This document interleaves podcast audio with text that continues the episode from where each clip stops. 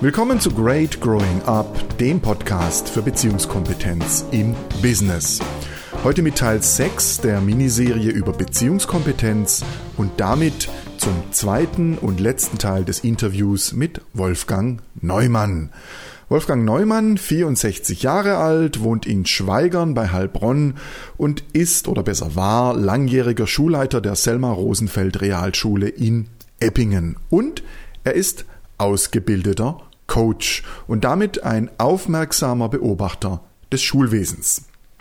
Als Coach nimmt er vor allem die Bildungspolitik unter die Lupe und fragt sich, warum denn das Thema Beziehungsfähigkeit trotz aller wissenschaftlicher Erkenntnisse immer noch eher wenig beachtet wird. Wolfgang Neumann sagt, Beziehung ist alles. Das gilt sowohl für die Beziehung Lehrer-Schüler als auch für die Beziehung Ausbilder-Azubi in der Wirtschaft. Der ehemalige Schulleiter Neumann freut sich darüber, dass die Bereiche Schule und Wirtschaft deutlich besser vernetzt sind als noch zu Beginn seiner beruflichen Laufbahn. Heute besteht ein ganz großes Interesse zwischen beiden. Das habe ich äh, gestern erfahren. Ich war zusammengesessen mit Leuten aus der Wirtschaft, Bildungspartner äh, meiner früheren Schule, denen ich die Schule erklärt habe. Und sie haben aus, auf, äh, von ihrer Sichtweise gesagt, was für sie wichtig ist für die jungen Leute, die sie einstellen. Und ähm, dies war, die Mitarbeiter sollen Selbstständigkeit, Teamfähigkeit, Verantwortungsbewusstsein und Zuverlässigkeit Zuverlässigkeit mitbringen. Selbstständigkeit, Teamfähigkeit, Verantwortlichkeit, Zuverlässigkeit. Nichts anderes höre ich, wenn ich Ausbildungsleiter oder Personaler frage, was sie sich denn von ihren Nachwuchskräften am dringendsten wünschen. Neumann leitet daraus ein klares Anforderungsprofil für die Schulen ab. Sie müssen, sagt er, über die herkömmlichen Lehrinhalte hinaus etwas vermitteln, was bislang viel zu kurz kommt das Wissen und die Fertigkeit darüber, was Beziehung bedeutet, wie ich sie erschaffe und wie ich sie verantwortlich gestalte. Beziehungskompetenz eben. Das Wissen und die Fähigkeit, sich selbst und andere differenziert wahrnehmen zu können und diese Wahrnehmungen so einzusetzen, dass sie allen Beteiligten von Nutzen sind. In Zusammenarbeit mit den Ausbildungsbetrieben in der Wirtschaft entspräche das genau dem, was ich ganzheitliche Ausbildung nenne. Aus meiner Sicht ist es ganz wichtig, äh, auf diesem Hintergrund eine werteorientierte, ganzheitliche Bildung in der Schule anzustreben. Den Schüler also äh, ganzheitlich zu betrachten und ihm auch ihn als selbstbewusste Person dann ähm, für das Leben vorzubereiten. Auf diese Art steht eine Win-Win-Situation für die Wirtschaft, für die Schule, aber ganz besonders auch für die Kinder und Jugendlichen. Great Growing Up trainiert genau das.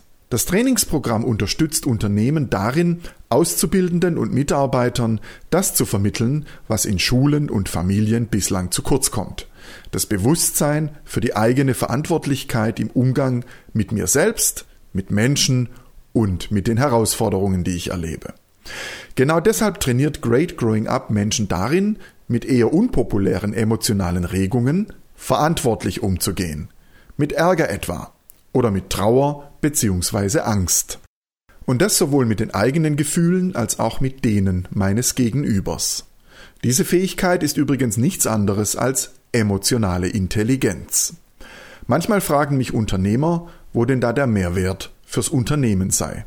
Wolfgang Neumann weiß es. Die Beziehungskompetenz ist ja die Voraussetzung für das Corporate Identity, also mit dem, äh, das brauchen ja die Unternehmen, um dann auch über eine positive Arbeitsmoral letztendlich Erfolg für ein Unternehmen zu haben. Ich denke, es ist ganz wichtig, dass man hier eine offene, trans, äh, transparente Kommunikationskultur mit seinen Arbeitnehmern äh, aufbaut, sodass eine entspannte Arbeitsatmosphäre herrscht, indem man auch über die Probleme dann sprechen kann. Da muss ich unweigerlich an die junge Frau denken, die mir gerade heute erzählt hat, ihre Chefin habe ihr erklärt, Sie sind nicht hier, um zu denken, ich will gar nicht wissen, wie viele Mitarbeiter solche und ähnliche Sätze heute immer noch hören. Beteiligung sieht anders aus. Dafür gibt es Vorbilder, übrigens nicht nur in der Gegenwart. Werner von Siemens beteiligte sich, beteiligte ja seine Mitarbeiter ganz früh am Erfolg äh, seines Unternehmens und schuf so die Basis für ein Unternehmen äh, auf eine Beziehungskultur, die jeden Einzelnen angespornt hat, motiviert hat, sodass er das Beste aus sich rausgeholt hat. Und dies führte zum Erfolg des Unternehmens, so wie wir es heute kennen. Es gibt gar nicht wenige Unternehmen, die erkannt haben, dass Beziehungskompetenz ein Schlüsselfaktor für den wirtschaftlichen Erfolg ist. Sie entscheidet darüber, ob Führungskräfte denkende und selbstständig entscheidende Mitarbeiter wollen und bekommen. Beziehungskompetenz entscheidet darüber, ob sich Mitarbeiter mit Mut und Freude neuen Herausforderungen stellen oder eher verzagt reagieren und sie entscheidet darüber, ob Mitarbeiter Probleme ansprechen oder sie lieber aussitzen.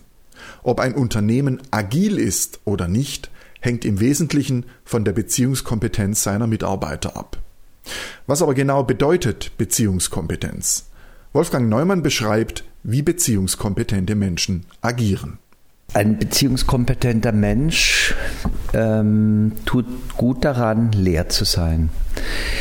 Leer bedeutet für mich, dass er dem Gegenüber ohne Vorurteile begegnet, ohne vorgefertigte Bilder, sondern den anderen so annimmt, wie er ist. Für mich ist noch wichtig, dass ich dem anderen begegne, auch äh, mit einer positiven Grundhaltung. Und ähm, dann ist ganz entscheidend, wie ich ihm auch in der Kommunikation begegne, wie ich mit ihm kommuniziere und ähm, dass ich hier auch authentisch kommuniziere, ähm, auch äh, als bei mir selbst bleibe äh, so, ähm, und dass ich äh, auch Ich-Botschaften sende. Ich-Botschaften haben übrigens nichts mit Egoismus zu tun. Im Gegenteil. Sie verhindern, dass Menschen in Schuldzuweisungen und Forderungen miteinander kommunizieren. Als ich ihn nach einem Beispiel für eine Ich-Botschaft frage, überrascht mich Wolfgang Neumann auf angenehme Weise. Ähm, ich fühle mich jetzt mit Ihnen, Herr Stoller, wohl in diesem Gespräch. Das höre ich natürlich gerne. Ich bin überzeugt, dass Menschen grundsätzlich beziehungskompetent sind. Solange sie in der Lage sind, ihre eigenen emotionalen Regungen zu akzeptieren und zu äußern. Solange fällt es ihnen auch nicht schwer, die Emotionalität ihres Gegenübers differenziert wahrzunehmen und empathisch darauf zu reagieren. Fast alle Kinder können das. Sie haben eine unglaublich feine Wahrnehmung. Aber nur den allerwenigsten Kindern ist es vergönnt, diese Fähigkeit über das Kleinkindalter hinaus in ihr Dasein als Jugendliche, geschweige denn als Erwachsene hinüber zu retten. Wir sind leider sehr, sehr effektiv darin, Kindern klarzumachen, dass Gefühle nicht gut sind. Ärger stört die Harmonie, Trauer macht schwach, Angst ist etwas für Weicheier. Sogar gegen die Freude haben wir etwas. Zu früh gefreut. Den frühen Vogel oder den Vogel, der morgens pfeift, fängt abends die Katz, etc. Wir trainieren Menschen das Fühlen ab. Und dann wundern wir uns, weil sie die damit verbundenen Qualitäten in der Berufswelt vermissen lassen. Verantwortlichkeit etwa, Selbstdisziplin, Mut, Achtsamkeit, Entscheidungsfreude, Empathie, Begeisterungsfähigkeit und Zuverlässigkeit. Diese Qualitäten immer wieder einzufordern, ist ungefähr so erfolgversprechend wie ein Regentanz in der Sahara. Was nicht bedeutet, dass man Beziehungskompetenz nicht erwerben kann. Diese Arbeit allerdings hat wenig mit Theorie zu tun und sie beginnt immer bei mir selbst. Ich denke, wichtig ist, dass ich erstmal eine Beziehung zu mir selbst schaffe. Ähm, dass ich weiß, äh, wie ich zu mir stehe, wie mein eigener Standpunkt ist und ähm, dass ich hier eine gewisse Sicherheit äh, habe. Deswegen ist auch für mich die Kommunikation in der Beziehung sehr wichtig. Das heißt, von diesem Standpunkt aus gesehen kommuniziere ich mit Ich-Botschaften äh, und nicht mit Appellen, sondern und der andere kann sich dann nach meinen Ich-Botschaften seinen eigenen Standpunkt selbst wählen, bestimmen. Das ist zugegebenermaßen zunächst einmal anstrengend. weil wir es gewohnt sind, eher mit dem Finger auf andere zu zeigen, als über unsere eigene emotionale Befindlichkeit zu reden. Das wiederum erfordert Mut. Gerade auch von Lehrern oder Ausbildern oder Vorgesetzten, wenn sie mit ihren Schützlingen bzw. mit ihren Mitarbeitern reden. Ich-Botschaften vermitteln dem Gegenüber einen Eindruck von der emotionalen Befindlichkeit des anderen. Sie kleiden das in Worte, was ohnehin spürbar ist, bewusst oder unbewusst. Ein Abteilungsleiter, der seinen Ärger in eine Ich-Botschaft kleidet, sorgt für Klarheit. Das ist für den zuhörenden Mitarbeiter weit weniger unangenehm als mühsam unterdrückter, aber eben doch spürbarer Ärger. Diese Klarheit entsteht durch Beziehungskompetenz. Und sie hat einen erheblichen Einfluss auf die Leistungsbereitschaft der Belegschaft. Wolfgang Neumann spricht von einem Cocktail, einem Motivationscocktail. Der Freiburger Neurobiologe und Arzt äh, Joachim Bauer betont immer wieder den Zusammenhang zwischen der Beziehungskompetenz des Lehrers und den Lernerfolgen der Schülerinnen und Schüler. Er hat Untersuchungen angestellt und hat festgestellt, dass es ein körpereigenes Motivationssystem gibt. Und das ist ein Cocktail aus Botenstoffen, Dopamin, Opioden und Oxytocin. Und der sorgt beim Menschen für Antrieb, Vitalität und Freude an der Anstrengung. Das bringt mich auf eine Idee. So ein Cocktail lässt sich ja vielleicht auch einfach zusammenmixen. Das wäre doch eine wunderbare Motivationsdroge für Mitarbeiter und Führungskräfte. Spaß beiseite. Ganz so einfach ist es nicht mit dem Cocktail, erklärt Wolfgang Neumann. Der Knackpunkt ist nur, dass dieser Cocktail sich nicht von alleine im Körper ausschüttet. Damit er aktiv wird, bedarf es einer Stimulation. Und die stärkste Stimulation, die wirksamste Motivationsdroge für den Menschen ist der Mensch selbst, der andere Mensch.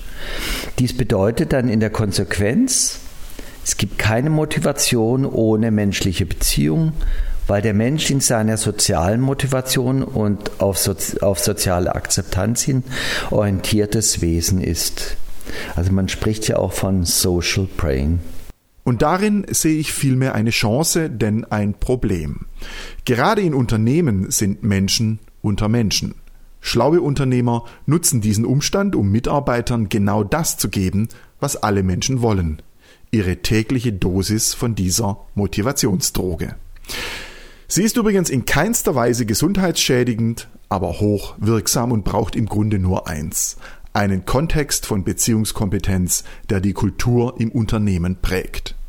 In dem Zusammenhang hat Wolfgang Neumann, Schulleiter im Ruhestand, drei Wünsche.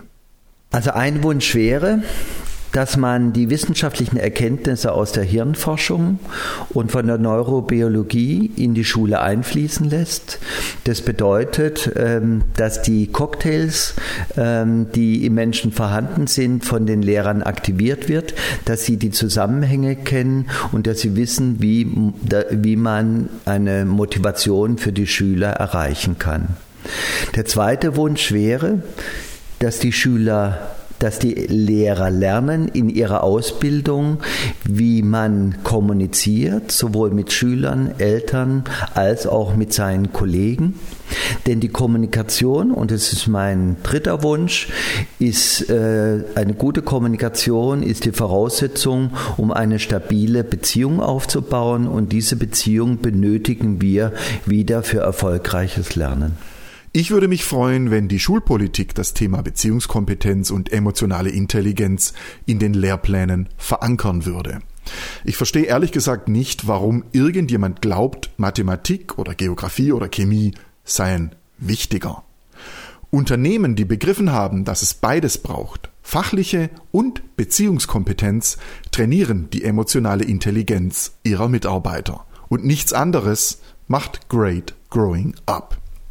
Unternehmen wollen wachsen. Menschen auch. Das war's mit dieser Episode. Vielen Dank fürs Zuhören. Wie immer gibt's äh, diesen Beitrag auch zu lesen auf meiner Website www.greatgrowingup.com. Danke nochmal fürs Zuhören und machen Sie's gut. Ihr Matthias Stoller.